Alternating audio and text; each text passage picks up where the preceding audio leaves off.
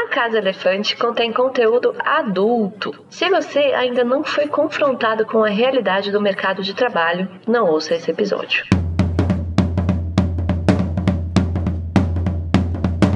Olá, sejam bem-vindos à Casa Elefante. Puxe uma cadeira, pede um café e vem discutir a obra de J.K. Rowling capítulo a capítulo com a gente. Hoje, o 29 capítulo de Harry Potter e a Ordem da Fênix, Orientação Vocacional.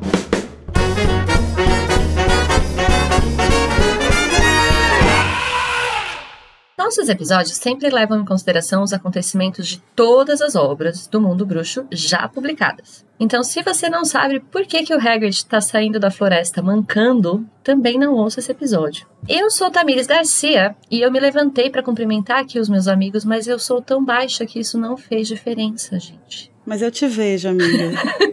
Estou aqui com Larissa Andrioli também, que vos fala e que se juntou a nós parecendo saída de um vendaval. Tá, eu tô me recuperando. Eu preciso aprender que eu não posso voar, mas eu insisto, eu quero ajudar as pessoas, eu vou substituir pessoas do time de quadribol, mas agora tá tudo bem, eu vou parar. Parece magia. Não voe antes do podcast. Estou aqui também com Igor Moreto, que me parece estar incomodado com alguma coisa. Posso lhe oferecer uma pastilha para tosse, Igor? uma pastilha. Uma pastilha. Não, tá tudo bem. Será que a Ambit tem a voz rouca ou ela, ela faz assim, de afetada, mas a voz dela é rouca? Será que a Ambit é fumante? É, seria legal ela ter uma voz de Regina rouca afetada, sabe? Nossa, a Amber de fuma o LM de cereja, que tem a, o filtro rosa. LA. LA. Isso, LA. Bom, estamos aqui reunidos e hoje vamos falar sobre figuras paternas, jovens empreendedores e, claro, orientação vocacional. Igor, se os ouvintes quiserem entrar em contato com a gente, como que eles fazem? É muito fácil, Tami. É só eles entrarem em contato através do Twitter, Facebook, Instagram ou TikTok, mandando comentários pra gente. Ou através dos nossos grupos. Tem o Telegram, que você põe hashtag feedback e a gente coloca na listinha Prometendo a Colher. E o Discord, onde tem vários canais tanto para jogar RPG, comprar ouvir o episódio da semana, comprar ficar conversando sobre nada. Todos os links para essas coisas estão na descrição do episódio. E eu gostaria de lembrar para quem não tá sabendo, talvez, que daqui duas semanas vai ter o Metendo a Colher, onde a gente vai fazer um sorteio uhum. da edição ilustrada do Pedra Filosofal do Mina Lima e mais um print do filho, né? Nosso host ilustrador, Lacração. É só você apoiar a gente no PicPay, das formas como o Code fala aí no, no spotzinho, com 5 reais ou mais, e aí você já vai estar automaticamente participando do sorteio. Thank you.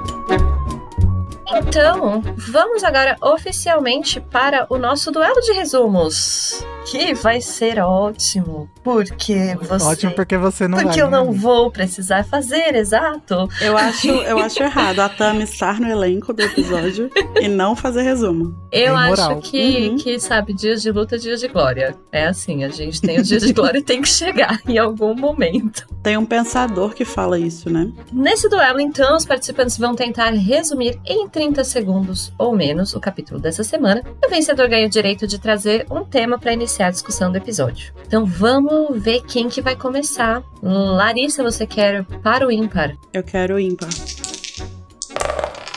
Deu 5. Então, Larissa, ímpar, ganhou. Você quer começar ou você quer que o Igor comece, Larissa? Eu vou deixar o Igor começar, né? Uma questão de educação.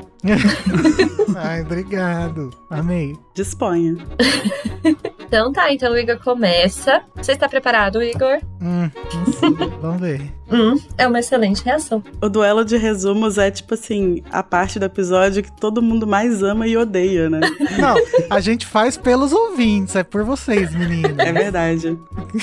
a gente tá aqui para servi-los. Mas maravilha! Então, Igor, você vai tentar fazer um resumo de 30 segundos do capítulo Orientação Vocacional em 3, 2, 1, já. O Harry tá muito mexido com a memória do Snape que ele viu no capítulo anterior. Mas Hogwarts está passando pelo momento das crianças decidirem o que vão fazer da vida. Então o Harry vai fazer o um negócio lá com a McGonagall e a Umbridge fica fazendo chacota, falando que ele jamais vai ser Auror E a, dá uma, rola uma briga, muito lacração, amo, entre as duas, né? E aí, no final, o Harry vai na lareira da Ambi falar com o Sirius e com o Lupin pra tentar saber qual a realidade por trás do Tiago Potter. Ai. Foi longe, amigo. Chegou, é. chegou na realidade do, do, do caso de família. É verdade. um, quase, um caso de família que é quase linha direta. Eu acho engraçado, porque eu sempre penso assim na como que eu vou começar o resumo, daí eu vou chegando no meio, eu já não sei mais o que fazer. Eu compreendo. Eu acho que todos nós. Mas ok, então vamos ver se a Larissa vai conseguir superar este resumo. Então, Larissa, você vai tentar fazer um resumo de 30 segundos do capítulo Orientação Vocacional em 3, 2, 1, já. O Harry tá muito chateado com o que ele viu na memória do Snape, e aí ele desabafa um pouco com a Gina, fala que queria conversar com o Sirius, e aí ela fala: Bom, acho que dá pra gente dar um jeito. Mas aí nesse meio tempo ele vai pra orientação vocacional, ele fala que ele quer ser auror. A McGonagall fala que vai, vai fazer de tudo para ele ser auror, a Umbridge fala que não vai. Aí depois os gêmeos vêm e falam que eles ouviram dizer que ele precisa de ajuda, que eles vão ajudar. E aí eles fazem uma distração para ele conseguir ir na lareira da Umbridge. Ele vai, conversa com o Sirius e com o Lupin, tá fala, desabafa. Nossa, tô humilhado aqui. A gente Mas ficou vocês chegaram exatamente no mesmo ponto. Como, como fazer mas sociedade? Você, mas a Lari conseguiu dar muitas informações extras. eu, eu cedo minha vitória, Tamires. Não, não precisa julgar. Ah, eu acho que a Larissa deu mais detalhes mesmo. E eu tava esperando aí um embananamento, então não aconteceu. Então, meus parabéns, amiga. Essa vitória é sua. Obrigada. Eu tava torcendo pra você. Obrigada. Eu tava torcendo pra dar errado e não deu, então parabéns! Você ganhou! Muito obrigada.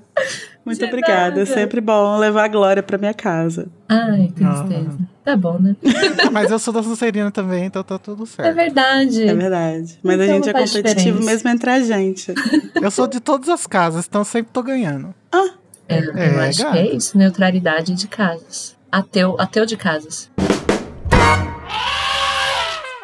Você gosta do conteúdo do Animagos e do Casa Elefante e quer garantir que a gente não desapareça? Você pode se tornar um apoiador e financiar o nosso projeto pelo PicPay. Você acessa picpay.me animagos. Mas você não mora no Brasil?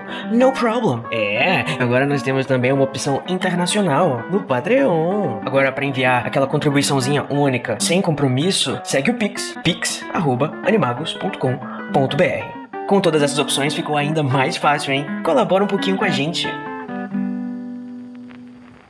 Harry ainda está abalado pela cena que assistiu na penseira e sente vontade de conversar com Sirius. Quando conta a Gina sobre esse desejo, ela leva isso aos irmãos gêmeos, que bolam a possibilidade de criar uma distração na escola para que Harry possa invadir a sala da Umbridge e usar sua lareira. Nesse meio tempo, ele recebe conselhos sobre qual carreira seguir com a McGonagall e Umbridge, que divergem muito sobre o tema. Depois dessa reunião, Harry arromba o escritório de Umbridge para conversar com Sirius sobre seu pai. A distração criada por Fred e George era, na verdade, um espetáculo em que eles, ao final, deixam sua educação em Hogwarts. Hum, evasão escolar. Evasão escolar, repassem. e como Larissa vitoriosa vai decidir o que faremos com essas informações, o que você quer discutir primeiro, Larissa? Ah, eu acho que a gente pode conversar, começar falando sobre o. Começar do início do capítulo mesmo, né? Dessa essa questão que o Harry tá com, com o pai dele, que eu acho muito interessante a forma como a Rowling explora isso, porque o Harry vai em vários momentos falando sobre como, pensando, né, sobre como o Tiago sempre foi para ele tipo uma fonte de uma energia boa, de uma coisa positiva, de inspiração e tal. E aí tem até uma hora que ele fala assim, agora tudo quando ele pensava nele, ele só sentia infelicidade, uma coisa assim. Eu até pensei em colocar isso como conteúdo adulto, depois eu achei muito pesado, mas algo do tipo, se você ainda não olha para os seus pais com tristeza e, e rancor. Nossa! é pesado. Ah, mas eu acho que eu acho que o, o caminho que o Harry fez é meio que o caminho que tal, ah, não sei, né? Nunca vi uma pesquisa para dizer, mas eu acho que a maioria das pessoas passa por isso, né? Decepciona na, de, na adolescência, assim, quando tá virando adultinho, e depois tem uma relação mais, tipo, reconhecendo os problemas, mas tá tudo certo. Sim, eu acho que o que a especificidade do caso do Harry, assim, é que o Harry não tem o pai, né? Ele não, não tem o, o pai ao lado ali para para amadurecer essa relação numa relação de verdade, né? Então ela sempre a imagem do Tiago para ele é sempre uma coisa criada na cabeça dele, né? Com base nos, no que as pessoas falam e tal e no que ele também espera que seja e no que, enfim, no que, no que ele constrói ali para lidar com, com a orfandade dele. E eu acho muito acho muito humana a forma como como toda essa questão é abordada assim, como que a gente assiste, né, ele construir essa imagem do pai dele, porque tipo ele não tinha nada, né? E a gente constrói junto, né, enquanto leitor, assim. Sim, é, é, o Harry ele tem meio que uma folha em branco, né, dos pais. E a gente vê isso sendo construído, principalmente no, no terceiro livro. E aquela cena, né, que a gente sempre comenta que é tão bonita dele, dele encontrando o patrono, né, e achando que é o pai, e entendendo que não é o pai, mas ao mesmo tempo é o pai porque o pai estava dentro dele. É muito triste, tipo, ver essa como que isso é destruído de uma forma tão ai, não sei explicar, mas é porque, tipo assim, o que destrói o pai, a imagem que ele tem do pai dele é justamente enxergar o quão diferente ele era do, ele é do pai dele, né? E ele sempre construiu a imagem deles na semelhança. Então, ele vê, tipo, que o, as coisas que o pai dele fazia, fez naquela memória é, são coisas que ele não faria e se reconhecer justamente na vítima do pai, né? Eu acho que isso é uma, é uma quebra muito forte, assim. Enfim, eu, esse livro a gente falou bastante disso, inclusive, na, no último episódio, né? Na última, no último capítulo. Mas esse livro, ele dá muita complexidade, assim, pro Harry. É, dele, dele ser um personagem realmente muito tridimensional. Sim, assim, tipo, no fundo a gente sabe que ele é uma boa pessoa, mas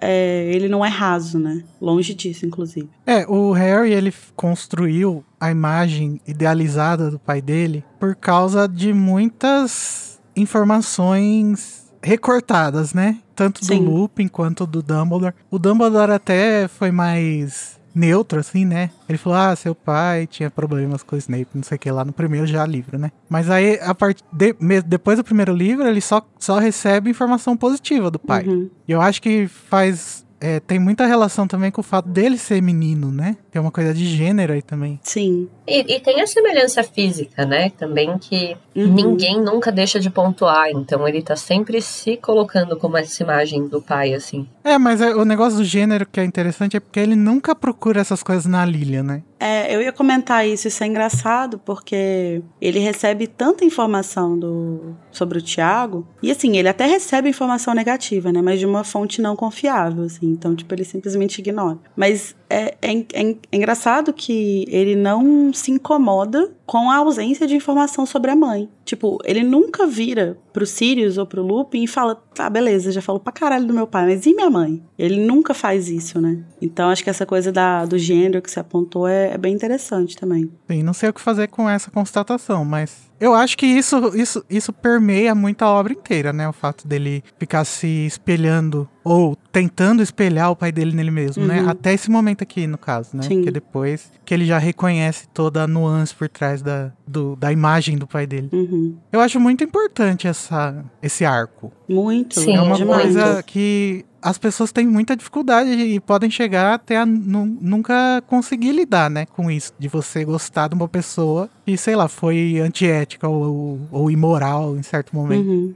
E que não só, não só foi antiética e imoral em certo momento, e tipo, sei lá, no caso do Thiago, né, que até o próprio, acho que é o próprio Sirius que fala, tipo, ah, ele amadureceu e tal. Mas que às vezes você vai se ver numa posição em que você ainda gosta e se preocupa com uma pessoa que ainda é moral e antiética, sabe? Pois é, é, é que o que eu tava pensando na hora que eu falei é justamente nessas nessa dificuldade que o pessoal parece ter com ter pais bolsominion, sabe? De ter parentes que votaram no Bolsonaro. É, eu tava pensando e... no geral, na, na contradição que são os nossos pais, né? Assim, que sempre Sim. vai ter alguma contradição e lidar com essa contradição é sempre uma dificuldade. Então, mesmo que uhum. a gente vá para um extremo de falar pais bolsonaristas, mas não precisa ser necessariamente assim. É só o que, o Harry fez mesmo, confrontar uma personalidade completamente diferente da que ele tem, né? Da que ele é. Não só a que ele imaginava, mas a que ele é. E esse confronto, essa contradição, ela é muito complexa. E é muito, muito importante mesmo, como o Igor falou. E é um processo bastante doloroso, né? Eu acho que para quem faz psicanálise, principalmente, é sempre um processo muito complexo e difícil de você enxergar, é, você é, é,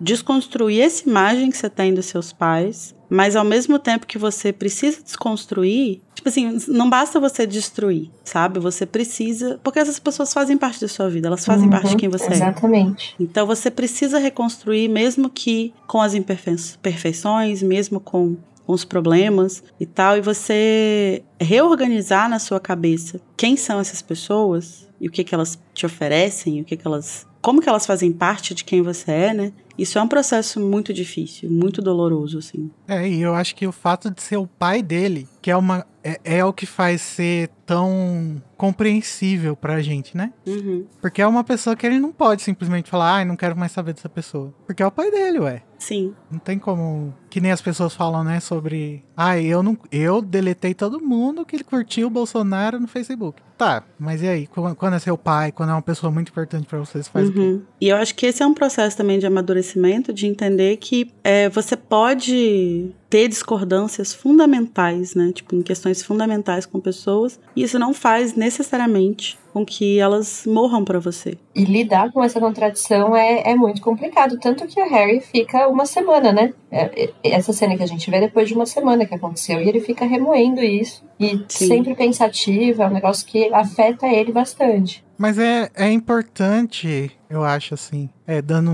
um conselho pra quem ouve e talvez tenha esse tipo de impulso, né? De tipo falar, ai, não quero mais saber dessa pessoa. Eu acho que é importante a gente tentar passar por cima dessas coisas, mesmo que elas incomodem muito, porque aí a chance da, da gente conseguir fazer com que a outra pessoa nos enxergue também aumenta, né? Porque não adianta a gente ficar tra- tratando as pessoas de cima pra baixo e esperar que elas respondam de baixo pra cima, né? É, e, e a vida, ela não é resolvida assim, né? É, você não resolve. E aí uma coisa tipo assim, ah, deletei meu primo do Facebook. Beleza, foda-se, é seu primo, sabe? Mas assim, a gente não resolve os problemas da nossa vida é, dessa forma. E não tem como você apagar laços de carinho e, e afeto familiar. É, não tem como você apagar essas coisas assim, de um dia pro outro. E não sei se isso realmente faz bem, sabe? Acho que. É, é lógico que existem casos e casos, né? Mas, de modo geral, assim, eu acho que é um pouco imaturo, talvez, sabe? Tentar simplesmente tirar essas pessoas da sua vida ao invés de tentar resolver essa situação, né? Mas eu acho que tem outra coisa também que permeia todo esse arco, que é justamente a paternidade, né, em Harry Potter, que ela é muito discutida, assim, entre linhas, né? Uhum. Ela não é um tópico muito explícito, Como a maternidade é, né? é, mas ela, ela tá aí muito, né? Tipo, todos os pais têm um problema de moral, assim. Todas as imagens paternas do Harry, até o Snape, hein? tem, tem problemas morais. Oi? É, gata. Foi promovida a pai agora? Nossa, muitas coisas nessa frase. A única pessoa que, que, que é um pai que não tem é, um problema de moralidade assim, eu acho que é o Sr. Weasley, né? Ah, ele tem um pouco. Toda aquela discussão. Não, não. Ah, não sei, eu acho que dá pra discutir algumas coisas de, tipo, de como ele lida com o próprio trabalho dele, assim, sabe? Tipo, ele tá lá prendendo gente É que, que enfeitiça objeto trouxa e ele tem um barracão na casa dele que onde ele enfeitiça objeto trouxa. E, tipo assim, que imagem que ele tá passando pros filhos dele? Que mensagem ele tá passando pros filhos dele nisso? E não é necessariamente uma imagem ruim, mas, assim, eu acho que é uma parada que dá pra ser discutida. E eu acho que isso volta no que a gente falou muito no quarto livro, né? Que o quarto livro é um, é um livro que fala muito sobre paternidade. Muitas figuras paternas ali que são o centro da, do, do, do plot, né? Então eu acho que essa é, é mais.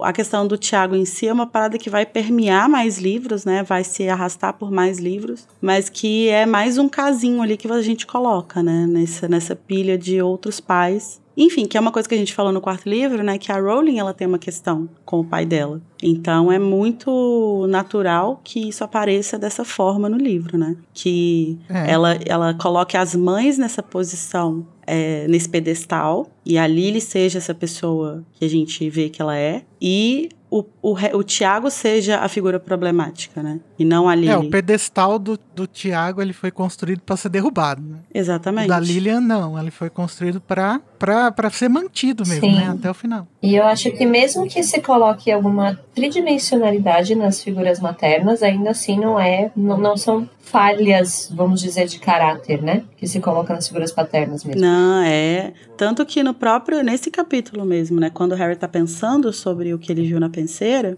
ele tá tipo assim, ah, porque o meu pai fez isso, não, não, não. Ah, porque o Sirius não sei o quê. Ah, porque até o Lupin não sei o quê. Aí ele fala assim, não, mas a minha mãe era uma pessoa decente, porque ela foi lá, ela tentou intervir, não sei o quê. E aí a gente já, no último episódio, a gente discutiu bastante sobre os próprios limites dessa intervenção da Lily, né? O quanto existe de realmente honrável no que ela fez, em como ela agiu ali, mas a visão do Harry é essa. A visão do Harry é: minha mãe era uma pessoa decente porque ela fez alguma coisa, ela tomou uma atitude. Enquanto todas as outras pessoas que estão ali, que são pessoas que eu é, é, admiro que tenho como figuras paternas, eles ou não fizeram nada, ou foram as pessoas que provocaram a situação. É, Eu acho que ele consegue se colocar menos na Lilia, né? No lugar da Lilia. Talvez por causa dessa coisa do gênero. E também porque tem a função narrativa, né? Que é a Lilian ser essa perfeita deusa. Mas ele nem, nem rumina sobre o sorrisinho, né? Que ela dá. Sim. E a Sim. gente lê hoje e percebe, né? Mas ele parece, aparentemente não, não percebeu. Então tem toda essa problemática que o Harry tá lá e eles estão falando sobre um monte de coisa, e o Harry tá, aham, falem aí, porque ele tá querendo. Ele, ele não tá conseguindo focar em muita coisa, né? Ele precisa falar com o Sirius, ele precisa resolver isso na cabeça dele.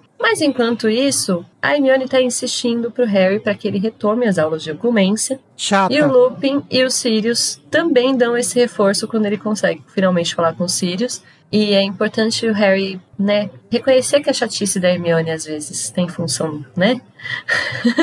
Mas eu Tem acho razão que de ser. ele reconhece. Ele reconhece que a chatice dela tem razão de ser. E é isso que torna mais chato ainda, porque ele já sabe as coisas que ela tá falando. Sim. E ela fica insistindo. E, e agora ele tá numa situação que é complicada, né? Tipo assim, é fácil você falar, vai lá e fala com o Snape que você tem que voltar até aula.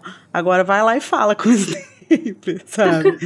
então, tipo assim, ele, e ele não quer voltar, ele não quer olhar, ele não quer encarar o Snape, ele não quer. Se- não só na- se colocar nessa situação de, tipo, depois do, do- da forma como ele reagiu, estar numa sala sozinho com ele, mas ele também não quer. Eu acho que ele tem vergonha, sabe? Também, tipo, de olhar pra ele, porque aí o que, eu- o que eu acho mais foda de tudo isso, assim, é que isso também complexifica a própria relação do Harry com o Snape, né? Então, tipo assim, eu acho que nesse momento o Harry entende um pouco é, melhor por que, que é tão ruim pro Snape enxergar ele, é, enxergar o Tiago nele. Por que, que ele tem tanta aversão a, olhar pro, pro Harry e ver o Tiago, né? Não é só uma, uma bobeira. Não é tipo, ah, é um cara da escola que eu não gostava. É, ele entende que é uma coisa muito mais complexa. E eu acho que nesse momento ele tem vergonha mesmo, sabe? Tipo assim, como que eu vou encarar o cara que eu acabei de ver passar por isso na mão do meu pai? Não, ele tá, ele tá muito recalculando a rota aí, né, o Uhum. Harry? Porque ele foi obrigado a sentir empatia. Era uma coisa que ele jamais imaginou que aconteceria. Uhum. Pelo Snape. E antipatia pelo pai. Uhum. Né? Só-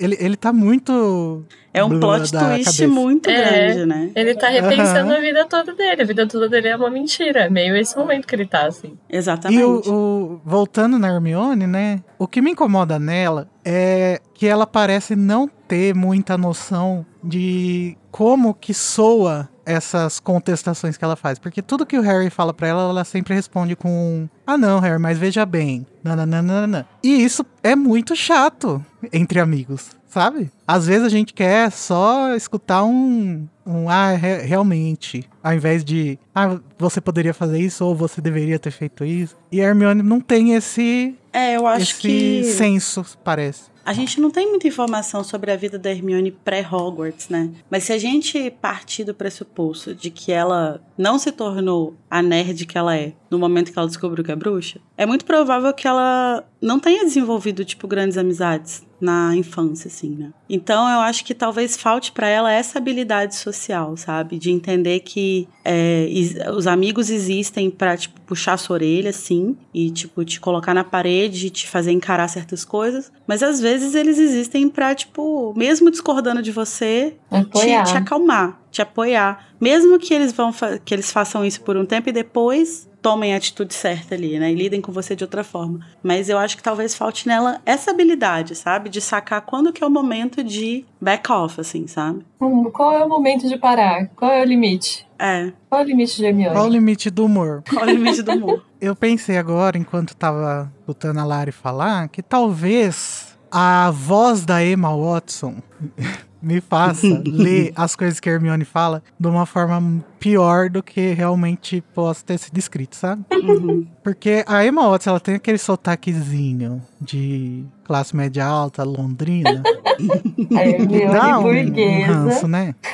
É, gata. Então talvez eu esteja sendo injusto com a Hermione do livro, pensando no, Na não atuação. sei, amigo, porque eu não sei se vem necessariamente a voz da Emma Watson na minha cabeça, mas eu acho que é a, a maneira como ela é muito insistente nos livros. E justamente no. Se você pensar até na Emma Watson nos filmes, eles não têm tanto espaço para colocar nos filmes a, a insistência dela. Mas ela é muito. Ah, nesse capítulo ela está especificamente muito chata. Ela fica. A todo momento que ela, todas as falas dela são ela implicando com alguma coisa. Parece que ela acordou com vontade de encher o saco, né? E aí tudo é um motivo pra ela encher o saco dele. É, a gente precisa do livro no ponto de vista da Hermione, pra saber o que aconteceu. Será que o Victor Krum mandou um nude que ela não pediu?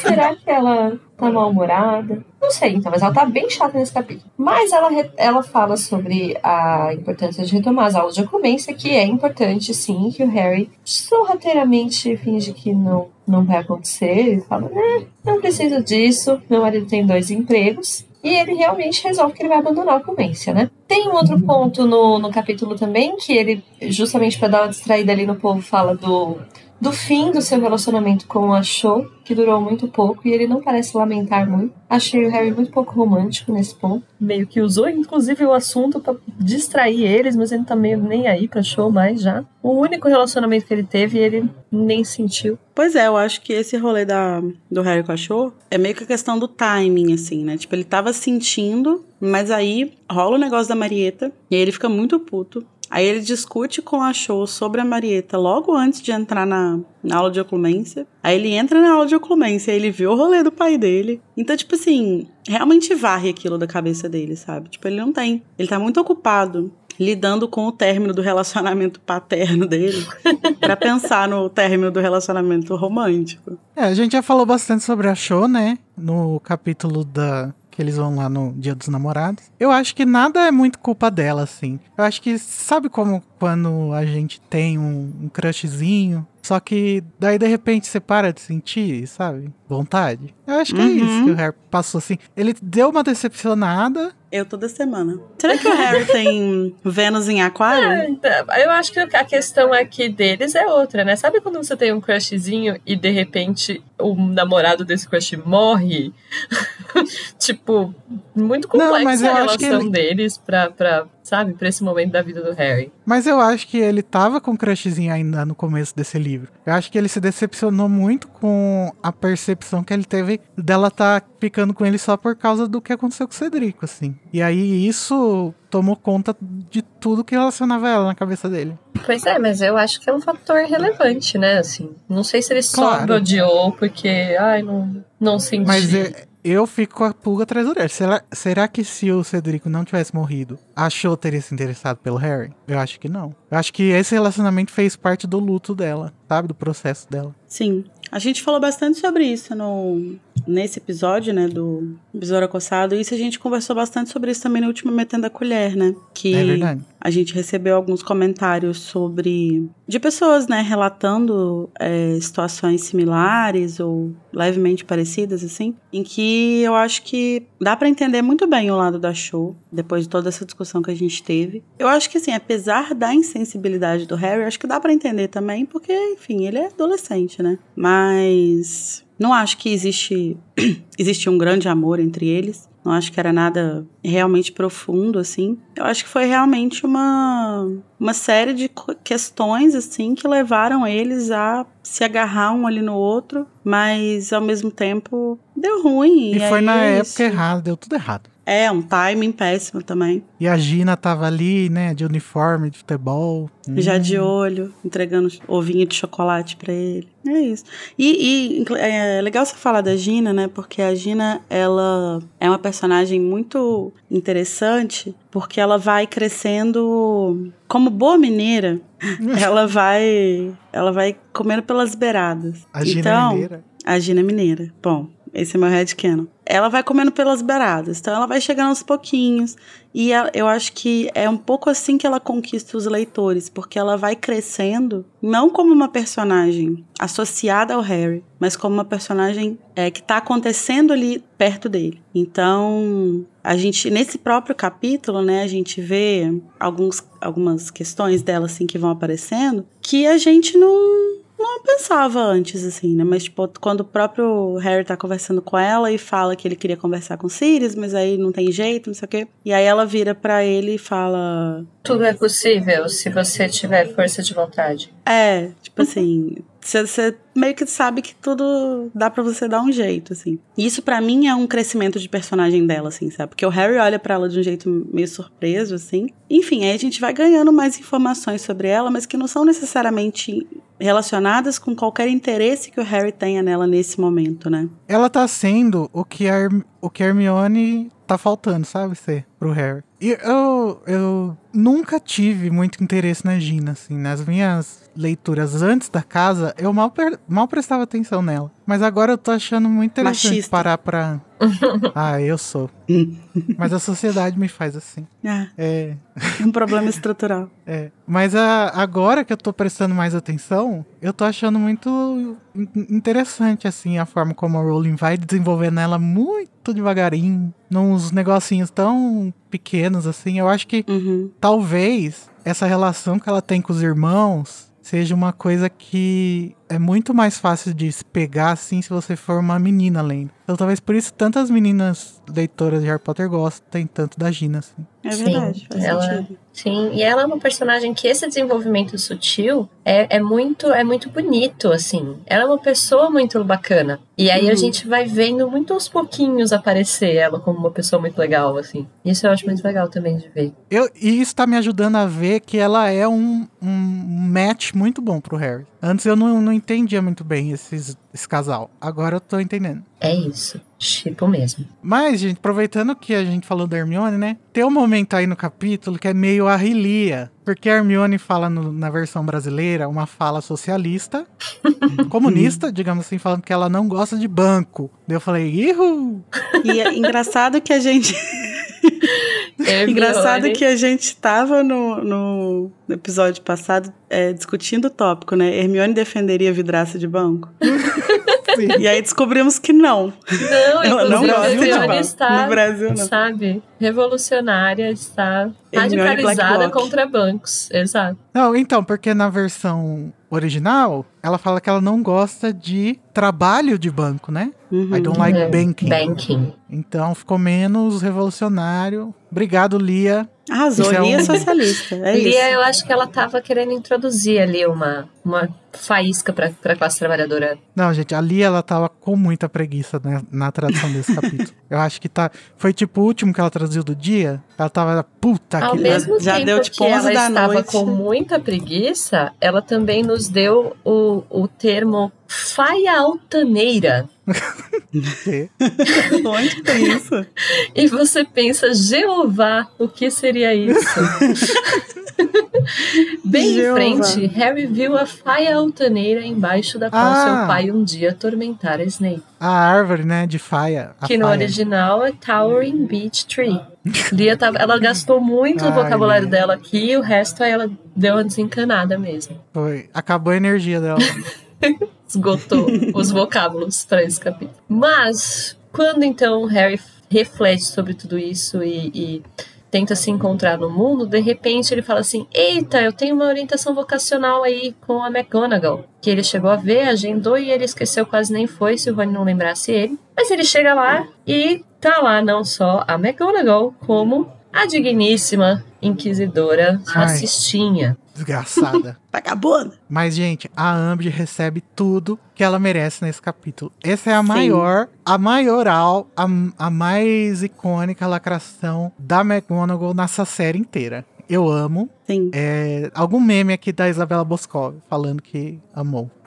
pode ser o da Isabela Boscov, ou a gente pode dar uma heterificada nesse podcast e usar o meme do Casimiro, por que não? Verdade. Esse, esse episódio, essa lacração da McGonagall, é elite. Tô falando elite. Ai, gente, eu amo demais. Eu acho que se ela não fosse tão grande, a gente podia até refazer a cena aqui. Mas é muito grande, gente. É uma lacração que não acaba nunca. Mas é porque é, lacração atrás de lacração, assim. Ela vai só chaplay, chaplay. E é muito bom. E aí Você a menina levanta e ela mais? continua baixinha. Eu acho essa cena tão cômica. Qual o melhor momento pra vocês, gente, dessa troca entre mulheres fortes? Melhor momento. Vamos Nossa. encontrar, assim, o. Eu acho que é o momento em que a, a Umbridge insiste que o Harry não é um bom aluno de defesa contra as artes das trevas. e ela fala, Sim. desculpe, não fiz claro o suficiente. Ele é ótimo quando tem professores competentes avaliando. Sim. Perfeito. E ela Brau. nem responde, ela só volta pra pranchetinha. Ela fica puta. ela nem se defende, tipo, é isso. Ela é muito filha da puta, né? Ela fala que, que a McGonagall tá dando falsa esperança pro, pro Sim. Harry. Ai, desgraçado. E tudo isso acontece porque o Harry resolve contar que ele quer ser auror, né? Que, tipo, É, a Quer intenção manter dele o capitalismo, né? É ser policial. Quer ser polícia, esse menino. Não aprendeu nada. Não aprendeu porra nada. nenhuma. Ele quer, ele quer contribuir com o fascismo. Mas tudo bem, vamos suspender A Umbridge tá aqui, pensando né? assim, "Fa- você quer ser fascista? Não eu pode. sou fascista. Você não tem capacidade para fascismo. Você acha que você pertence a essa instituição, querido? Tens o que precisa para esmagar as minhas ratas? Não, não tenho. Não, mas o melhor é que as coisas que a Umbridge vai falando pra justificar, justamente ela soa muito como uma tiazinha do Zap, que recebeu muitas teorias conspiratórias. Todos os Muito. argumentos que ela vai dando, ela vai assim, não, porque vocês querem tomar o lugar de Cornélio. ela, ela é claramente uma tia do Zap. Ai, deixa eu achar esse pedaço, que é engraçada a fala dela. Ela, a, a McGonagall fala, pode ser que quando o Harry se formar, já seja outro ministro da magia. Daí a Umbridge, ah, é? Com certeza! É o que você quer, não é, Minerva? Você quer que o Cor- o Cornélio Fudge seja substituído pelo Dumbledore. Você E- e pensa que chegará aonde eu estou? Subsecretária sênior do ministro? Ai, E ela, você está delirando. Ela, a, a McGonagall fez quase Não, um é. você está louca, querida. Não, é, é exatamente esse o tom, né? Você tá Exatamente. delirando. Eu amo. Mas uma coisa Esse é o segundo acho, melhor momento. mas uma coisa que eu acho muito legal nessa, nessa orientação vocacional é que a gente entende um pouco melhor sobre o que que significa ser auror, né? O que que qual que é o Ah, processo? inclusive, vou aproveitar esse momento e fazer um disclaimer. Gente, nós não estamos falando que os policiais são fascistas, tá? Sim, é bom. Nem todo policial. É Eu uma acho que instituição. Mas eu queria só pontuar a última coisa aqui. Daí, pra mim, o meu highlight dessa fight, desse, desse fight de bumbum, é justamente a McGonagall se comprometendo com o futuro do Harry na força do ódio, assim. Harry, Sim. eu vou te ajudar a virar Aurora, nem que seja a última coisa que eu faça na minha vida. Tipo, ela assume um compromisso muito maternal com ele nesse momento. Ele fica muito emocionado e eu acho que ela só, na verdade, queria matar a Umbridge, por isso que ela fala isso. Aham. E, e é muito fofo que depois, né, quando ele invade a sala da Umbridge, ele pensa, nossa, se a McGonagall me pegar aqui agora, Aham, ela então, acabou de brigar com a significa Umbridge. muito pra ele. Ela devia estar, na verdade, É. só tipo, não, eu vou matar essa mulher. Mas eu acho muito interessante a gente ver como que é o processo, né, de formação de um auror, que até então a gente não tinha muita informação, né? Ah, e é legal ter noção de como que é qualquer formação, né? De qualquer. Sim, sim. Até essa- tem várias carreiras que são mencionadas, né, no capítulo, quando eles estão olhando os panfletinhos lá. Tem umas que parecem muito interessantes, né? Tem umas coisas que parecem legais, assim, que queria ter mais informação. E até o Ronnie tá olhando pra, tipo, ser... Trabalhar no St. Mungus, né? E ele fala, nossa, mas precisa de muita coisa. E é, tipo, lógico, né? Lógico que você precisa de mil qualificações, porque tipo, você vai ser médico. Você vai cuidar das pessoas que estão, tipo, morrendo. Você vai estar tá lá com um cara que tem um visgo do diabo que mandaram pra ele, sabe? É, com certeza aquela enfermeira lá reprovou em herbologia. Ah, coitada, ela tava imperiosada, né? Ah, mas eu acho interessante pensar nessas, nesses requerimentos, né, pra, pra ser aurora, assim. Então, eu vou falar, vou falar um pouco sobre as disciplinas que ele precisa, né, e por que que essas disciplinas são necessárias. É, e aí tem um momento muito bom também que, tipo, a McGonagall vai listando, ela fala, ah, defesa contra as trevas, obviamente, transfiguração, recomendaria, não sei o quê, e poções, aí ela olha pro Harry e fala, sim, poções. Tipo assim, ah, é, é E na versão brasileira não tem isso. É, eles, a, a Lia tirou, né? É. E, e, que faz todo sentido, né? Tipo, você vai estar, tá, tipo, combatendo bruxos das trevas, você precisa saber sobre veneno, antídoto, essas paradas, né? Que é o que ela fala. É, e aí ela fala também que, além disso, depois que você termina Hogwarts, é, você ainda precisa passar por um treinamento de três anos, né? Em que eles vão fazer é, avaliações de aptidão e de caráter que é a escolinha fascista é. para tirar toda a sua humanidade. Mas é interessante, e aí acaba sendo mesmo depois a carreira que o Harry vai querer seguir, né? Ele vira Auror mesmo. Sim. Então é bom a gente ter essa introdução agora de como que funciona. E, enfim, talvez nem seja tão criterioso assim, porque a Tonks, ela conseguiu, né? Então. Oxi! Uhum. Coitada! Parafraseando a Lorena, que disse isso no capítulo. Não, mas eu acho interessante nessa conversa aí que eles estão fazendo enquanto eles veem os cartãozinhos, né, de cada profissão, que o Rony, ele tá, tipo, qualquer adolescente, né, no terceiro ano, que não tem uma coisa muito fixada desde de cedo, né, então tá assim, ai, o que, que eu posso ser? Vamos ver aqui a lista de curso de graduação da Unesp. o que, que eu posso ser? E aí, o, em Criança Amaldiçoada, a gente vê que ele abandonou a carreira de Auror, né, porque ele tinha provavelmente ido para ela só para acompanhar o Harry, né? Eu acho que não só para acompanhar o Harry, mas eu acho que o processo que eles passam, né, de lutar uma guerra, é, acaba empurrando muitos da geração deles, assim, para essas coisas, assim. Então eu acho que faz sentido o, o Ronnie, depois de ter passado por tudo que passou, ele pensar que, bom, o caminho mais lógico é eu ser Aurora e continuar o que eu estava fazendo aqui. Até que ele se dá conta de que não é muito bem isso, assim. Ou às vezes, sei lá, fez por um tempo depois falou, ah, não quero mais e vai fazer outras coisas, tudo bem, né? Por mudar de carreira. Mas uma coisa que eu acho interessante também é que quando eles estão falando sobre as as... Eu gosto muito de ficar pegando esses detalhezinhos, né, que a Rowling vai colocando para preparar o terreno para os próximos, próximos livros, assim. Então, aqui é muito importante essa, essa mini informação que ela vai dar de que o Snape só aceita na aula, nas aulas dele de NIEMS, né, os alunos que tiraram Amin. Excelente, não, é excepcional. Ele só aceita alunos com excepcional, né? E isso é importante por quê? Porque o Harry não vai conseguir excepcional e aí ele não vai comprar livro de poção pro sexto ano. E aí ele vai chegar no sexto ano, vai descobrir que o Slughorn aceita outras notas e aí ele vai precisar de um livro. E aí ele vai achar o livro do, do príncipe. Então, são pequenos detalhezinhos, assim, que vão construindo o plot do próximo livro, né? É, e é bem amarrada essa parte. Eu não tinha lembrado dela, não. Eu lembrava que tinha esse plot do no sexto livro, mas eu não lembrava de amarrar aqui. Pois é, por isso que o, que o Harry não compra o livro, né? Porque quando ele recebe as notas dele, ele fala: ah, é isso, beijos. Mas enfim, então aqui ele recebe essas informações todas, está muito confiante sobre o seu futuro, mas não está nem aí para isso, porque ele já vai focar em conversar com os Sirius, que era o que ele queria mesmo na vida. Aí, o que acontece? O resto do tempo todo, até chegar o momento em que o Fred e o George deram pro, pro Harry a, né, deram tempo para ele para ele poder invadir a sala da Umbridge. Distração. Hermione fica na cabeça do Harry e enchendo a cabeça dele. É, do jeito que, que é narrado assim, eu fico imaginando como se ela ficasse andando atrás dele, fazendo tic, tic, tic, tic, tic, tic no ouvido, uhum. sabe?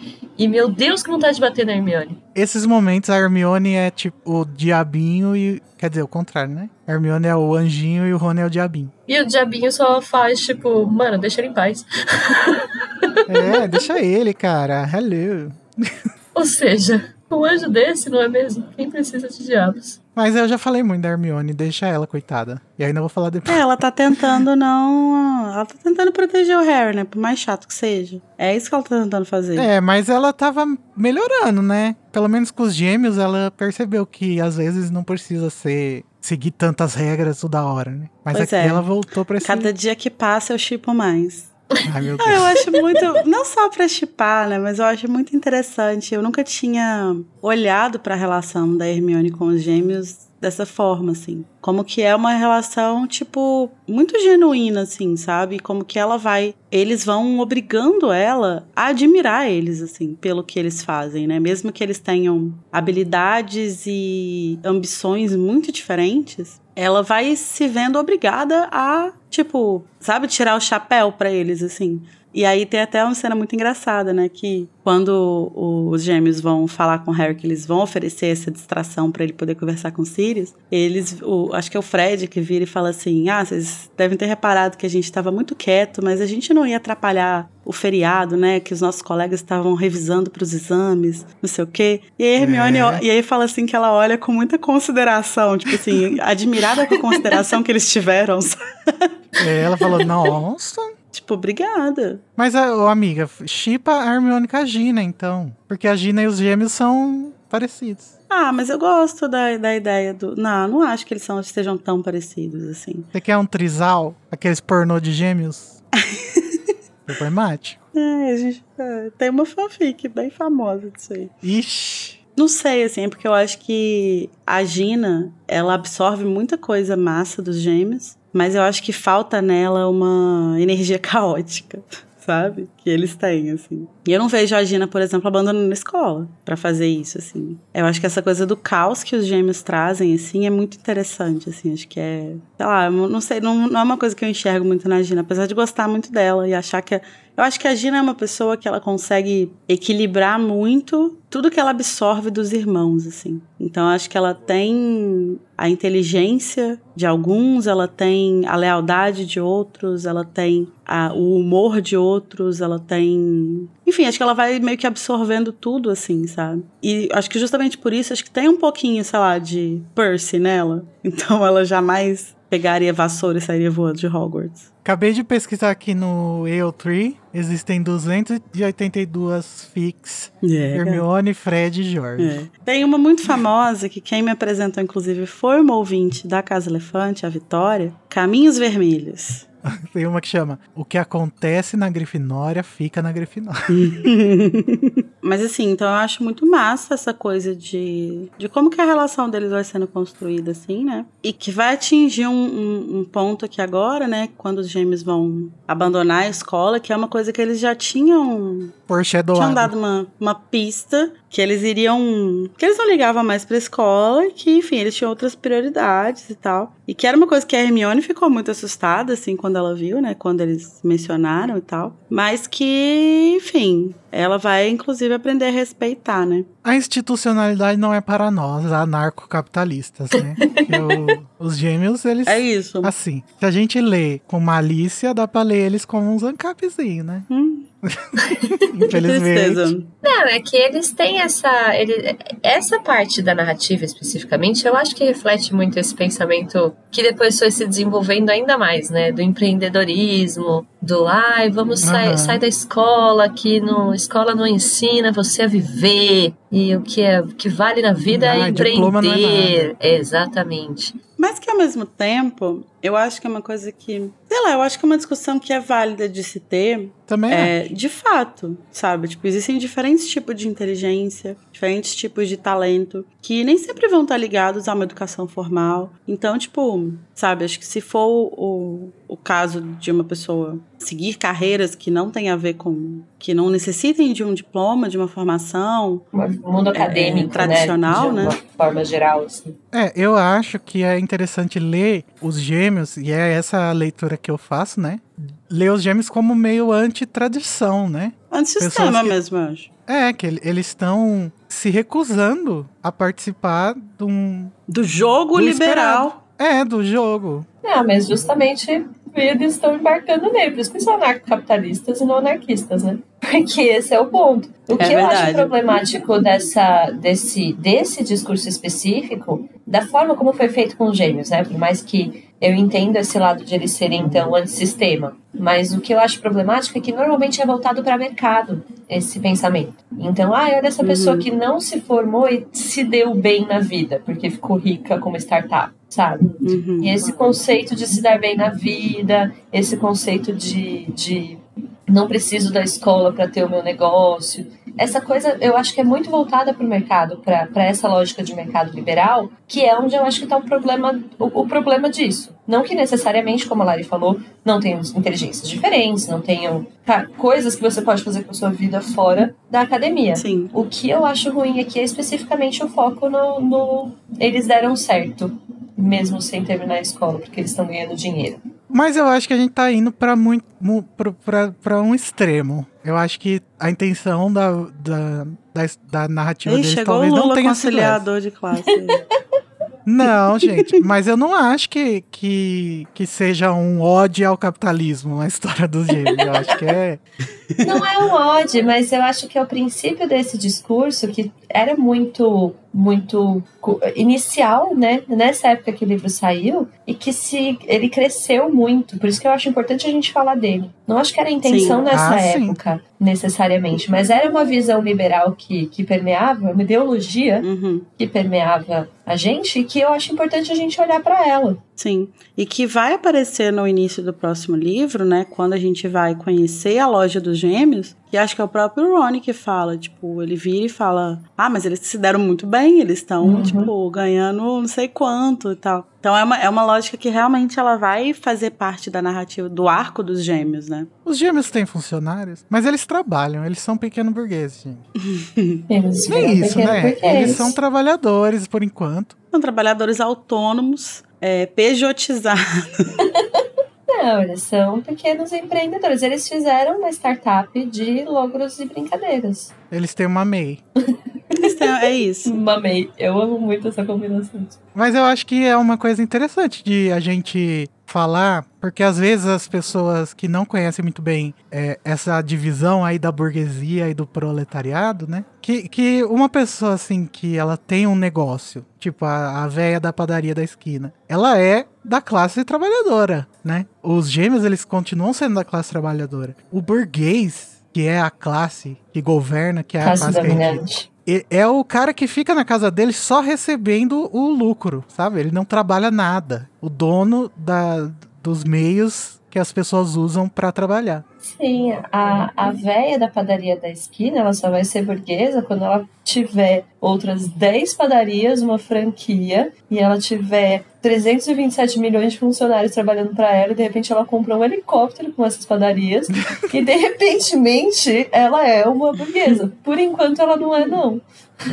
É. Mas esse é o ponto que eu acho que a gente amarra aqui, assim, né? Que então os gêmeos eles ainda entram nessa classe de, de pequeno burguês. Mas de toda forma, é, é nesse. nesse é, é importante quando a gente tá lendo esse tipo de história, olhar com crítica pra isso. Porque, ai não, mas os gêmeos são legais pra caralho. E não, mó legal a saída triunfal deles. Uhul! Contra o sistema, contra tudo. Mas olha a ideologia que tá por trás pra ver se a gente não tá sendo cooptado por ela de alguma forma. Porque a história toda é muito bonita, mas tá reforçando um discurso que é um discurso mercadológico no fim das contas. Mas enfim. Mandem aí, galera. É, o que vocês acham? vocês acham.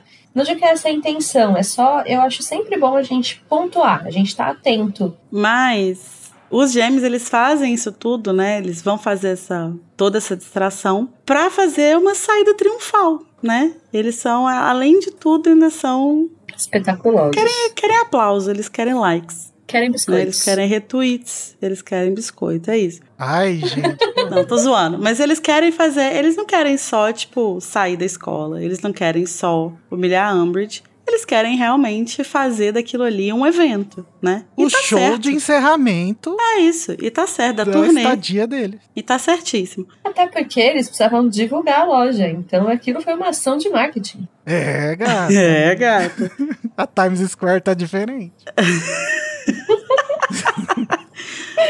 Mas é engraçado porque, tipo, eles vão pegar as vassouras, né? É, usando um simples áquio, né? Então, tipo, por que, que eles não fizeram isso antes, né? Pois é, né? Ah, mas eles iam fazer o que com a vassoura? Não, só pra infernizar a Amber, só pra tirar as vassouras de lá, porque ela usava aquilo ali como uma grande. É, um grande troféu do que ela fez com o Harry e com os Weasley, né? Então seria massa, tipo assim, eles só tirarem a vassoura, esconderem, ninguém acha, mas, tipo, ela fica lá com os buracos na porta. Ah, mas uma coisa que também é estranha é que justamente muito fácil de só um que eu consegui trazer as vassouras. Tipo, a Umbridge não teve a decência de botar algum feitiço de escudo, alguma coisa assim. Ela só realmente Pois botou é. umas correntes lá e falou, é sobre isso. Bem É, boa. mas isso diz muito sobre como ela enxerga os alunos, né? Também. Sim. E também, talvez ela tenha pedido pro Filt, né? Guardar, Ah, prender a- as vassouras. Então, É verdade. Mas achei, achei, achei bacana a ação de marketing que eles fizeram. Achei que foi eficaz. foi, gente. E é muito gostoso de ler a Amber se fodendo. Muito obrigado, Muito. gêmeos. Não tem, não tem como terminar de ler esse capítulo sem um sorriso no rosto. É impossível. Só se você morar na Coreia do Norte.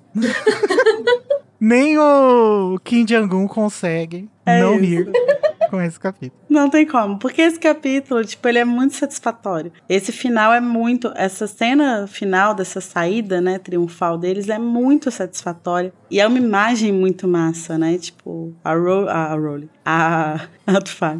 A Umbridge ali se fudendo. A Umbridge ali se fudendo e, tipo, sendo humilhada publicamente na frente das pessoas que ela. é, sobre quem ela quer ter autoridade por, du por dois alunos, sabe? Tipo, dos estudantes que ela, tipo, acha que não tem poder nenhum, assim. E logo depois dela ser escorraçada pela nossa mamacita Minerva McGonagall. É né? verdade. Então, duas vezes, uma delícia. Foi um péssimo dia para ser Umbridge, né? Nesse... Foi um péssimo dia. Se ela fizesse terapia, que é uma coisa que eu tenho certeza que ela não faz, é, mas se ela fizesse, ela ia sentar e falar: Nossa, hoje Hoje, muita coisa o pra dia falar. de hoje eu preciso levar pra terapia. Preciso levar pra análise. Mas é isso, a gente tira o chapeuzinho de sino junto com o Pirraça no final dessa cena, que ela é ótima. E o Pirraça tá ótimo. Eu acho que o Pirraça existir se justifica pra essa cena. Pra esse, pra esse momento do livro, na verdade. Que no próximo capítulo vai ser Sim. muito legal também. Esse é um grande momento da construção do personagem Pirraça. e depois daqui vai meio que desaparecer, né? Porque a gente sabia que ele respeitava só o Barão Sangrento, né? Mas agora a gente descobriu que ele respeita também os gêmeos. É, ele respeita o Porque- caos, né? Acho que a verdade Exato. é essa, assim. O compromisso Ele dele é com o caos. Mas ele respeita o Barão Sangrento porque ele tem medo dele, né? Isso. Agora os gêmeos ele respeita realmente por respeitar, né? Uhum. Ele é o curupira deles, né? o Saci. Os, os bichos do folclore brasileiro é tudo filho da puta, né? Sim. Tá certo, tem que Eu ser acho mesmo. ótimo. Mas é, então, aí aqui a gente encerra o capítulo, mas antes de encerrar o capítulo, eu queria voltar um pouco pra conversa que o Harry tem com os Sirius na, na lareira, né? Daí ele consegue, então, antes disso, Importante. é, invadir lá a sala da Umbridge, consegue falar com os Sirius, Ah, eu queria reclamar é, que a J.K. Rowling falhou falha e nessa. falhará. Não. J.K. Rowling falhou, falha e falhará em todas as narrativas em que encostar os seus tentáculos. Não. Que horror. Olha o Twitter aí, gente. Eu falei. Eu apenas entrei na brincadeira. Apenas Ai, entrei. meu Deus. Não, então, ela falhou. Porque esse canivete dos Sirius aí não tinha sido mencionado nesse livro. E de repente ela aparece pra resolver um problema no próprio capítulo do problema. Achei que ela é, ela geralmente Ela dá resolve uma esses- pistazinha ali, né? é. Ele mas não ele fez não. Bom, eu não acho que o canivete entrou pra resolver um problema, ele só usou como conveniência. Ai, assim. eu me incomodei um pouco. Ai, é, é porque é um problema muito difícil de se resolver. Ai, como que eu vou entrar numa sala que tá é, enfeitiçada pra não funcionar com a Loro Moura? Aí de repente, ah, aqui meu Deus Ex Machina. Hum, não sei. Não, gente, é lógico que não vamos acabar a Casa Elefante por causa disso. Não? Não, é um incômodo válido. Eu tô só pensando porque eu, eu nem tinha reparado nisso, assim. É como se fosse um não problema mesmo entrar na sala da Umbridge, né? Exato, então. É porque vai virar um problema só no final. Por enquanto, o que ele precisava era realmente falar com os Sirius. Depois aí ele vai ser pego. Enfim. Fica aí, fica aí. O que, que vocês acham, ouvintes? Vocês estão incomodados? Conta pra gente. Quando a gente fizer a entrevista com ela, a gente pergunta o que, que aconteceu. Escreveu na última hora, o editor O editor cortou. tirou. Mas enfim, é, quando então o Harry conversa com o Sirius, primeiro que ele vai já começar a fazer perguntas sobre o James e tal, mas é, menciona, o Lupin menciona rapidamente que o Sirius está procurando um monstro, então foreshadow, Sim. o monstro está desaparecido novamente. Que tanto ele ficou indo fazer, né, na casa da Narcisa? Acho que ele ficava lá fazendo comida pra elas. Ele deve, tipo, reportar, né? Se reportar de quando em quando, assim, tipo, pra, sei lá, se tiver alguma novidade que ele possa falar. É, que ele não deve, tipo, se comunicar com eles por lareira ou coisa assim. Ele deve realmente ir lá pra contar o que tá É. acontecendo, né? E- mas ele não conta do Snape, então. Não conta o que Como do Snape. assim? Que o Snape tá trabalhando lá do lado da Ordem. Ué, mas o Voldemort sabe disso. Mas os. Tipo, a Narcisa sabe? Todo mundo sabe Todo que o mundo Snape sabe? é É, todo espião. mundo sabe que o Snape é agente duplo. Só que todo mundo Ah, então acha que ele trabalha pro lado deles. Ninguém sabe de fato pra quem que ele trabalha. Mas a questão é que o, o monstro também é proibido de falar muita coisa. Então ele tem que, eles têm que meio que tirar as informações dele de alguma forma, né? Eu acho É. que ele realmente tem que ir lá pra falar. O que vai dar a entender que ele fala sobre. que ele consegue reportar de fato pros Malfoy é sobre a relação do Harry com o Sirius, né? Que aí ele é vai o- entendendo. Vai ser a arma que o Voldemort vai usar, né? É o Coringa. Mas enfim, aí o Harry chega lá, chama, né? O Lupin tá lá. Ele vai, então, finalmente tentar en- entender, né? O que que foi Ai, aquilo que ele viu. Deixa. Perdão, Larissa, mas eu gostaria agora que eu já bati de passar um, uma mãozinha na cabeça. Eu gosto muito da descrição do Harry botando a cabeça na, no Podflu. Eu, eu sempre gosto muito da descrição da magia, assim, no- nos livros. Eu lembro que quando eu, eu li a Câmara Secreta, eu fiquei é, muito impactado pela cena do Harry entrando no livro lá. E aí depois, quando surgiu o Podflu também, é, tem aquela descrição também ah, aquele do... canal era ótimo, né? Era, saudades. E tem também aquela descrição do de puxar o umbigo, né, na aparatação. Todas essas Sim. descrições ficam muito na cabeça, não sei porquê. Mas lacrou o J.K. Desculpa, pode continuar. O Igor tá se sentindo mal que criticou a Rowling. Mas enfim, aí o Harry vai finalmente tentar entender, né, o que que aconteceu e tal. E eles vai, tipo, vomitar tudo que ele tinha pra falar e os dois ficam se olhando, né, o Lupin e o Sirius, assim. Tipo, é, gato. E basicamente a defesa que, o, que eles vão fazer é que o James. O, é- eu acostumei a falar Tiago agora. É que o Tiago tinha só 15 anos, né? Tipo, ele era um adolescente. Pois é, E- que é uma, é uma péssima defesa, né? É uma péssima. de- Mas assim, ai, não, ó, Deus Eu me vou livre, passar esse pano, tá? de defender Tiago Potter. Não sou essa pessoa, vocês me conhecem. Mas eu não acho que seja uma defesa, de fato. Eu não acho que ter 15 anos é uma desculpa. Mas eu acho que é um atenuante. Sabe? Tipo assim, não é, não é um cara de 40 anos fazendo isso. Então, assim, é, eu entendo. Sim, dá pra entender, né? É, eu entendo os dois lados. Eu entendo o Sirius e o Lupin, adultos, acharem que isso é um atenuante. E eu entendo o Harry de 15 anos falar, pô, mas foda-se. eu tenho 15 anos, eu não tô fazendo isso. Não, é que uma coisa que a gente tem que considerar é que o Harry, além de ser uma pessoa completamente diferente, como a gente estava falando, né? Completamente diferente do James, ele também foi uma pessoa que foi forçada a amadurecer muito cedo. Sim. Então o Harry com pode. certeza. Ele, a gente acompanha a narrativa e tal, mas a gente vê ele como uma pessoa já bem madura pra idade e tal. E eu acho que até é, é um dos agravantes pro Harry olhar e falar: como assim meu pai era esse babaca com 15 anos? E às vezes tem pessoas que são, né? Bastante babacas. Olha, gente, vocês me perdoem pela militância, mas o Tiago era filho de burguês.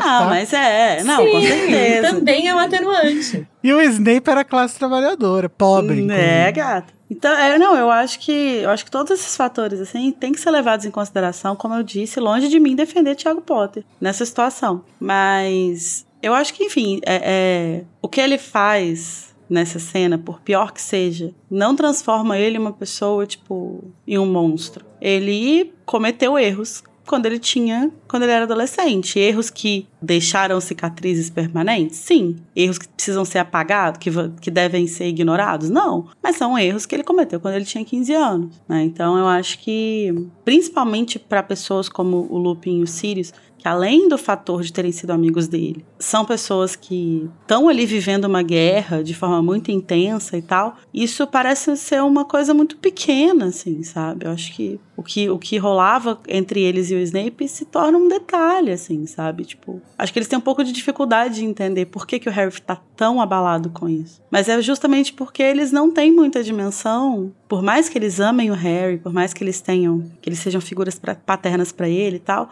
eles não têm muita dimensão do que, que o Harry passou, né? E por que, que o Harry se identifica tanto com o Snape quando ele vê aquilo acontecer. Então, é, é difícil para eles e outra, também, né? né? Eles não devem nem lembrar direito como que foi isso. Eu, a gente tem, tem a idade deles aí, né, nessa cena. Ai, Então, que dor. vocês lembram do que aconteceu com 15 anos? Não. Mas é, é- Não, e é exatamente uma coisa que a gente falou na gravação do episódio da, da penseira, talvez tenha sido. Mas que é aquela coisa: quem bate, esquece. Quem apanha, É. lembra. Então, assim, é, é, faz muito sentido que o Snape ainda tenha tanto rancor com relação ao que aconteceu. É, e faz muito sentido também, pensando que quem batia era eles, que eles estão cagando, sabe? Eles. Ah, passou ali.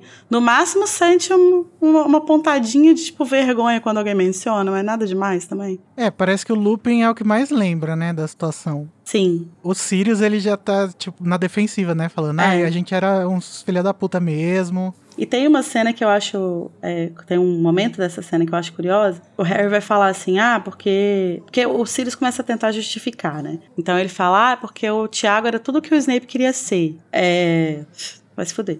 É, o Snape era apenas uma figurinha difícil, metida até o nariz nas artes das trevas, nanã, enquanto que o Tiago, apesar de tudo que você viu, sempre odiou as artes das trevas. Então ele começa a tentar fazer essa. Uma bela bosta. É, começa a tentar fazer essa defesa. E aí o Harry, perfeito, Ele era de esquerda. Mas isso faz diferença. E aí o Harry vem perfeito e fala: É, tipo assim, beleza, tudo que você falou pode ser verdade. Mas ele atacou o Snape sem a menor razão, só porque você disse que estava entediado. Então o Harry capta isso. O Harry capta que foda-se o que, que o Snape era. O que motivou o ataque foi que o Lupin, o que foi que o Sirius estava entediado e o, Re- o Tiago fala lá no coisa que é, o problema dele era que o Snape existia. Então, todas essas coisas, toda essa defesa que o Sirius constrói, por mais que ele esteja falando coisas que podem ser reais, não fazem sentido pro Harry porque não importa. O que o Sirius está tentando fazer é meio que re- refazer a imagem do pai dele pro Harry, sabe? Exatamente. Assim, tenta não julgar o seu pai por este momento, por essa atitude, porque ele era mais do que isso.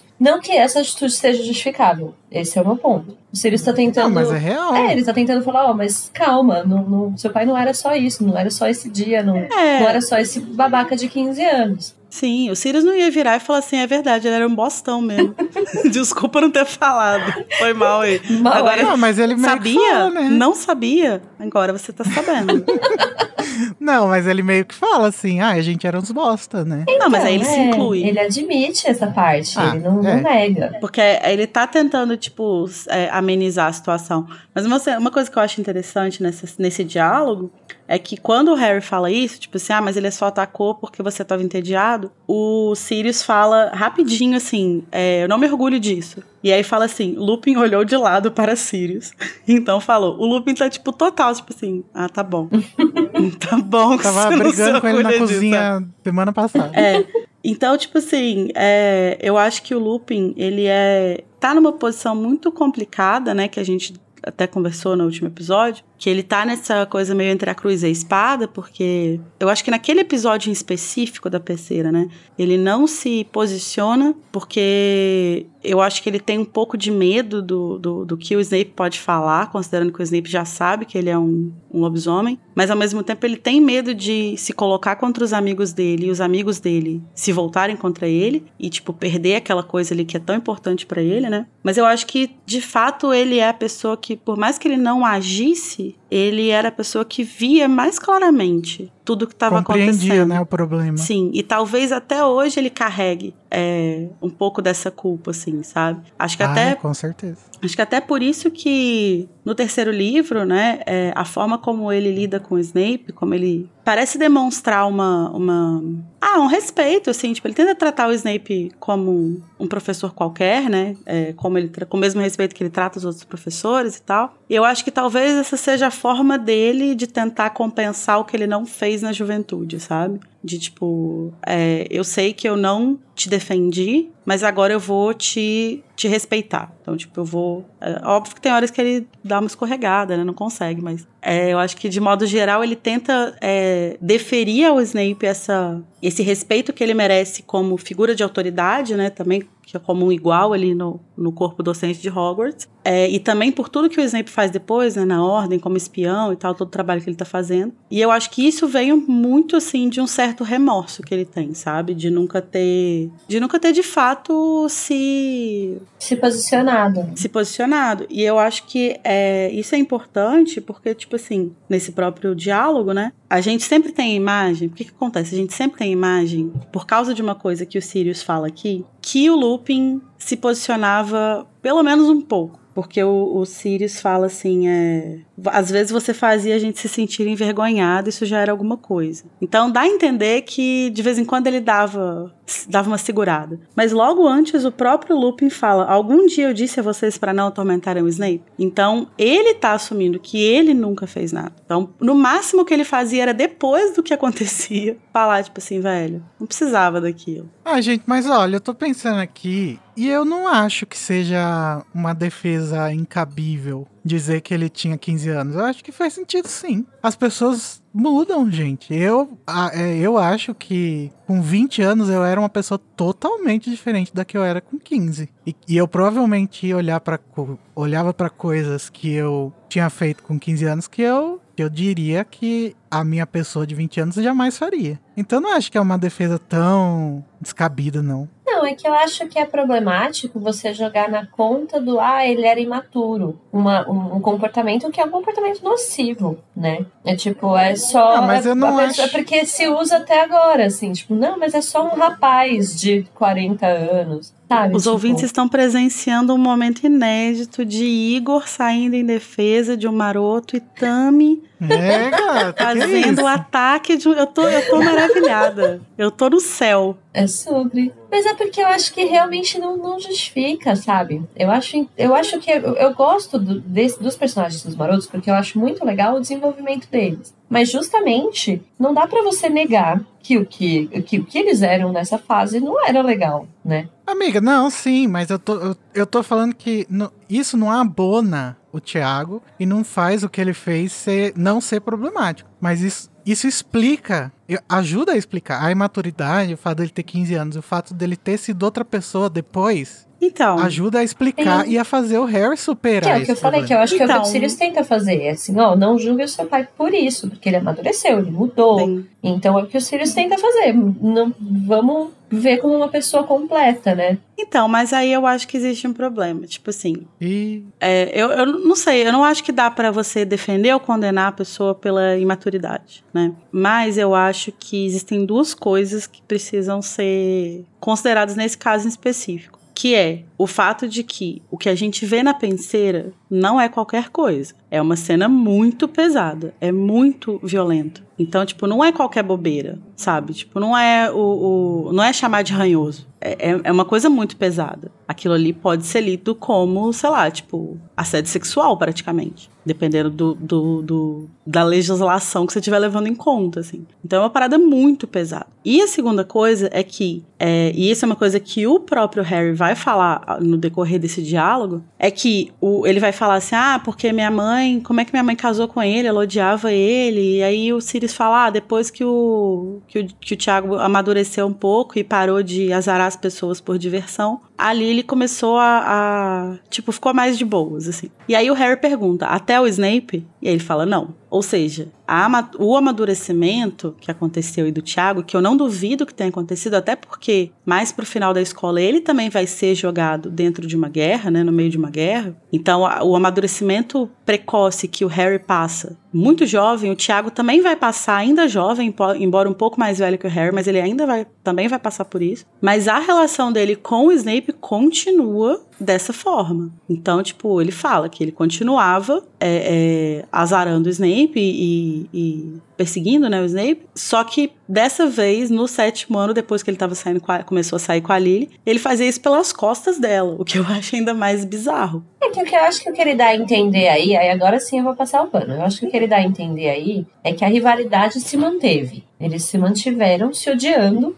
E aí o, o, James já não fazia por diversão bullying com o geral, mas assim, eles continuaram rivais e continuaram no fight, uhum. mesmo com, mesmo com a Lilian. Aí ela não precisava ficar sabendo porque a gente ainda se odeia e tal. Eu não entendi isso muito dessa forma, não. Eu achava que. Eu mas é que porque. É mas... Reiterando que eles ainda se odiavam. Sim, não, beleza, eles ainda se odiavam. Só que eu tenho muito problema com essa ideia de rivalidade. Porque eu não acho que isso era uma rivalidade. Até porque não era, não era igual, né? Tipo, era o Snape contra três ou quatro. Mas eu tenho a impressão que o Snape revidava, assim. Não, revidava. Não tô falando que não revidava. Mas eu acho que é muito complicado colocar na conta de na, colocar esse conceito de rivalidade quando você tem uma desigualdade de forças. Sim. E não só de forças é, em número, né? De tipo, ah, eram sempre os marotos contra o Snape, mas também no que a gente tava falando, que a gente fica falando de brincadeira e tal, mas que eu acho que é muito sério, que é a questão de que eles ainda são pessoas que ocupam lugares diferentes na sociedade, na sociedade bruxa. É. Mas galera, ouvintes, mandem aí suas laudas de defesa, de acusação. E no próximo Metendo a Colher a gente dá o veredito. A gente fala mais Ou não. sobre isso. Não, vocês podem aguardar também até o episódio, não sei que número do capítulo A História do Príncipe, que lá a gente vai falar muito vai sobre isso. Vai falar muito sobre tudo isso. Sobre toda a história dele, né? Ai, deixa eu ver o número. Ansiosa, ansioser. Ao mesmo tempo que eu tô muito ansiosa pra, tipo, chegar nesse capítulo, eu não quero que chegue, porque quer dizer que vai estar tá acabando. O episódio 195. 195? A História do Príncipe. Ai... Tempo, tem tempo. Interrompemos nossa programação normal para transmitir o horário eleitoral gratuito obrigatório de propaganda eleitoral sob responsabilidade dos partidos políticos. Eu não queria nem me candidatar, mas do jeito que tá, não dá pra ficar. Eu tenho certeza que você sente saudade de ter esperança e ter educação de qualidade. Nunca na história deste mundo bruxo houve qualidade de educação como enquanto eu era diretor. Experiência internacional. Apenas como um velho conhecido de vários representantes internacionais. Afinal, fui cacique supremo por muitos e muitos anos. E sou o único que pode ajudar neste momento tão difícil na nossa história. Vote alvo Dumbledore. Vote com segurança. Vote 13.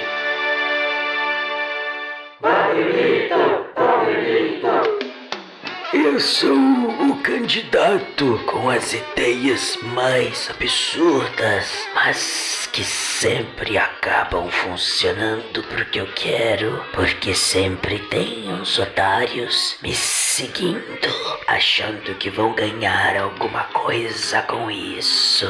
O líder mais incompetente que muitos ainda seguem e temem, independente de qualquer merda que eu faça. Eu passo o ano todo sem fazer porcaria nenhuma e invisto nos mesmos erros. Eu prometo continuar tentando aparelhar as instituições e instaurar um regime onde só eu comandarei.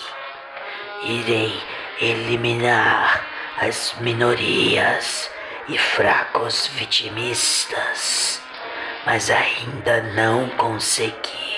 Quem sabe um dia o meu negócio é matar. Vote Voldemito.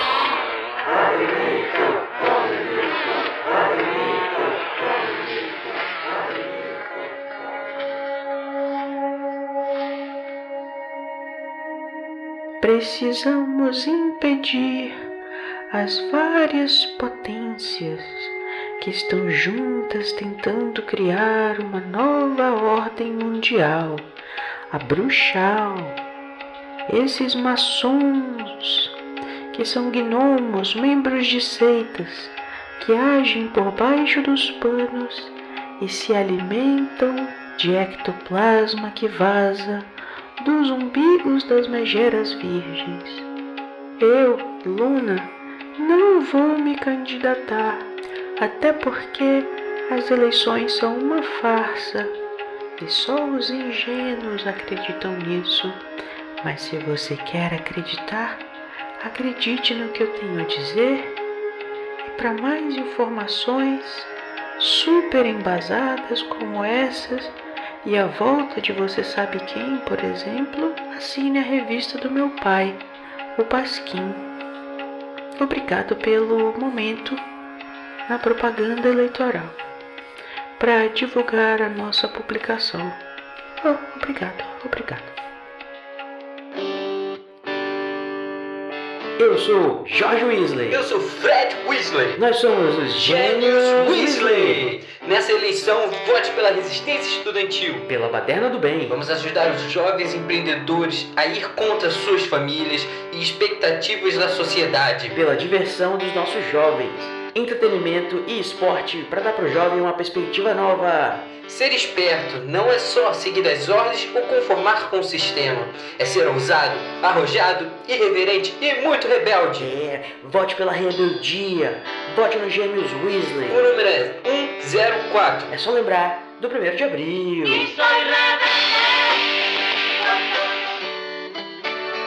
Eu sou Rubio Hagrid e eu quero fazer um apelo a você, eleitor que tem pets ou criaturinhas de estimação. Já pensou se te dissessem que o seu sapo ou a sua gata siamesa são perigosos só porque eles têm espinhos ou garras?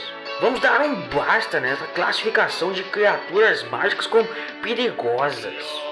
Toda criatura precisa de amor e de respeito, com peçonha, com presas, com garras ou ferrões. Lute comigo para abolir o uso da palavra perigoso ou monstruoso para criaturas e seres mágicos e reservar elas para quem realmente merece. O bicho ser humano, seja humano, vote com consciência. Rubio Hagrid.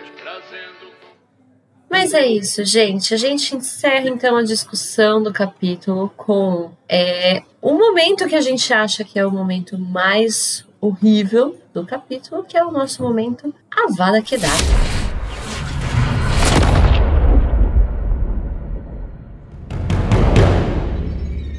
E aí eu quero saber do Igor, qual que é o seu Avada Kedavra? Olha, gente, eu vou dar o Avada Kedavra pra Hermione. É, porque ela tá muito chata. E porque eu sei que a Lari vai dar pra Umbridge, porque senão eu ia dar pra Umbridge. Mas eu deixei pra Lari. É isso. Eu tinha dado muitas chances pra ela, eu tava gostando dela, dei um espectro patrono pra ela recentemente, mas ela me decepcionou nesse capítulo. Mas Hermione, tamo aí, você melhore Tamo junto. que eu vou estar aqui. É, afinal de contas ela só tem 15 anos, né? Fica aí a justificativa. E Larissa, É. qual que é o seu Avada? Essa não tem 15 anos. Essa não tem 15 anos, não tem desculpa. Meu Avada vai para a Umbridge, porque nesse capítulo, tudo bem que ela encontra, né, a- alguém que, tipo, vai bater de frente com ela ali, é maravilhoso. Mas nesse capítulo ela tá insuportável com toda essa O papo conspiratório. É, e toda essa, essa determinação que ela tá de, tipo. Não, porque ela não, é- ela não quer. Ela não quer só impedir que o Harry seja Auror. Ela quer humilhar ele. Então, tipo assim, ela poderia muito bem ficar ali no cantinho, deixar ele ouvir e pensar com os botões dela, tipo assim, coitado.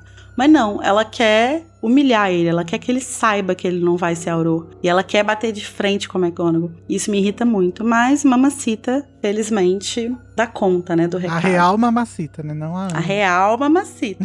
Não, mas olha, o que me incomoda muito nesse capítulo é porque eu já tive professores, não foi comigo, mas foi com amigos meus, que falava tipo, ah, você não vai ser nada na vida, sabe? E eu Uhum. acho isso uma coisa tão cruel, tão horrível de se fazer com uma criança, que toca muito assim no meu coração essa, essa parte dela tá falando ali na frente dele, sabe? Você Uhum. jamais vai ser Auror, meu filho, kkk. Ai, filha da puta. É, eu acho que meu Avada vai, vai pra ela também, porque é isso aí. Eu tava planejando dar pra Hermione, eu, eu ia fazer um dos dois, porque são as Ai, duas coitada. coisas mais irritantes do capítulo, são Hermione e a Umbridge. Mas eu acho que é mais grave, né, o que ela faz nessa cena, assim. É muito tudo junto, a parte conspiratória, a parte da arrogância, a parte do, ai, do querer disputar poder mais uma vez, assim. Não dá. Essa, essa mulher é muito difícil. Tudo errado. Odeio. Mas todos estão com os ódios liberados do coraçãozinho. Se Ah, não, estiverem leves e calmos, vocês já podem conjurar o seu Expecto Patrono. No caso, conjurar o patrono, mas aqui o nome do negócio é Expecto Patrono.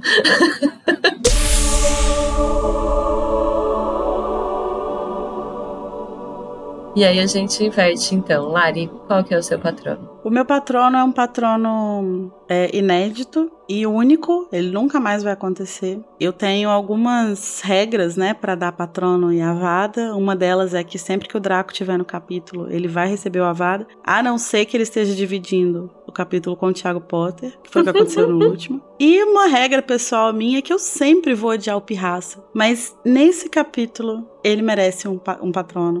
Inclusive, foi justamente o que a Tami falou. Ela falou que o- a existência do Pirraça se justifica pra esse momento. E, de fato, tipo assim, eu odeio o Pirraça, eu acho ele insuportável. Eu acho que ele é, tipo, a personagem que eu menos gosto da série toda. Mas esse momento dele é maravilhoso. E, e eu tava falando que, tipo, é impossível é, ler esse capítulo sem ficar com um sorriso no rosto no final. E é justamente por causa do Pirraça, assim, tipo, eu acho maravilhosa essa cena. Imaginar ele, tipo, é, fazendo uma reverência. Nossa, muito bom. Muito bom, eu também acho. Eu acho muito legal essa, esse momento. Esse é o momento do Pirraça brilhar. O único. Se você tivesse que escolher, Lari, entre o Pirraça pra, pra, pra pior personagem da série inteira, entre o Pirraça e o cachorro da tia Guida, o estripador. Meu Deus. o pior é o Pirraça, obviamente. que ele aparece mais.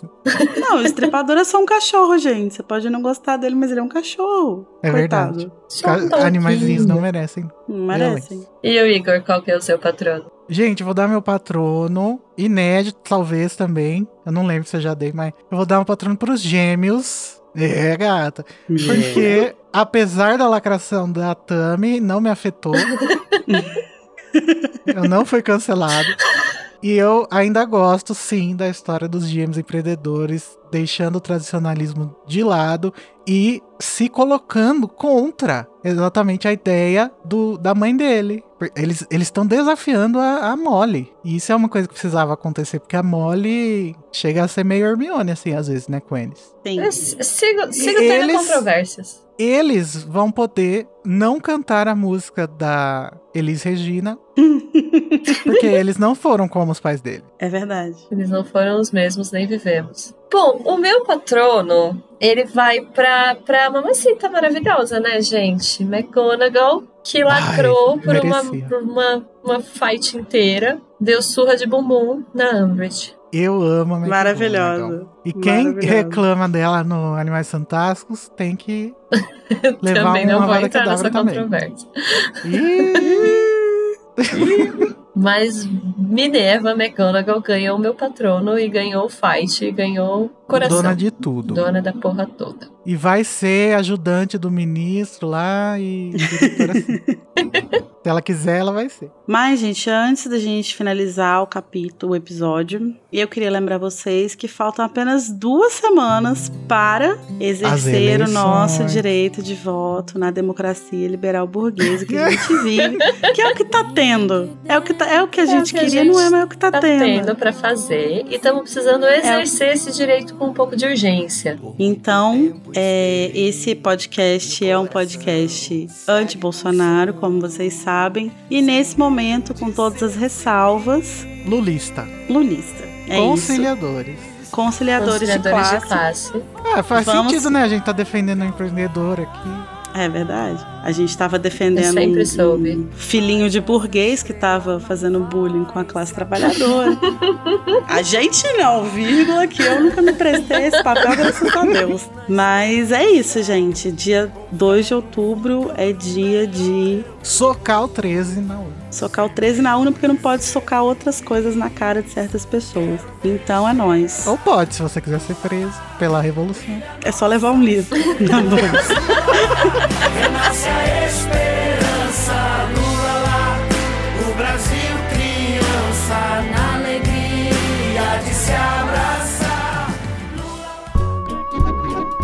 Mas é isso, gente. Agora que já aliviamos as nossas consciências sobre os atos que fizemos no passado, escolhemos a nossa profissão e abandonamos os nossos estudos, podemos Ai, então agora ir para o próximo capítulo tão esperado por Larissa, o Gigante Grop. Eba! Vem aí, caralho! Vem aí. Vem chegou. muito aí, sociedade. É o fim da penitência e do calvário. Não percam esse Vai ser momento. gigante.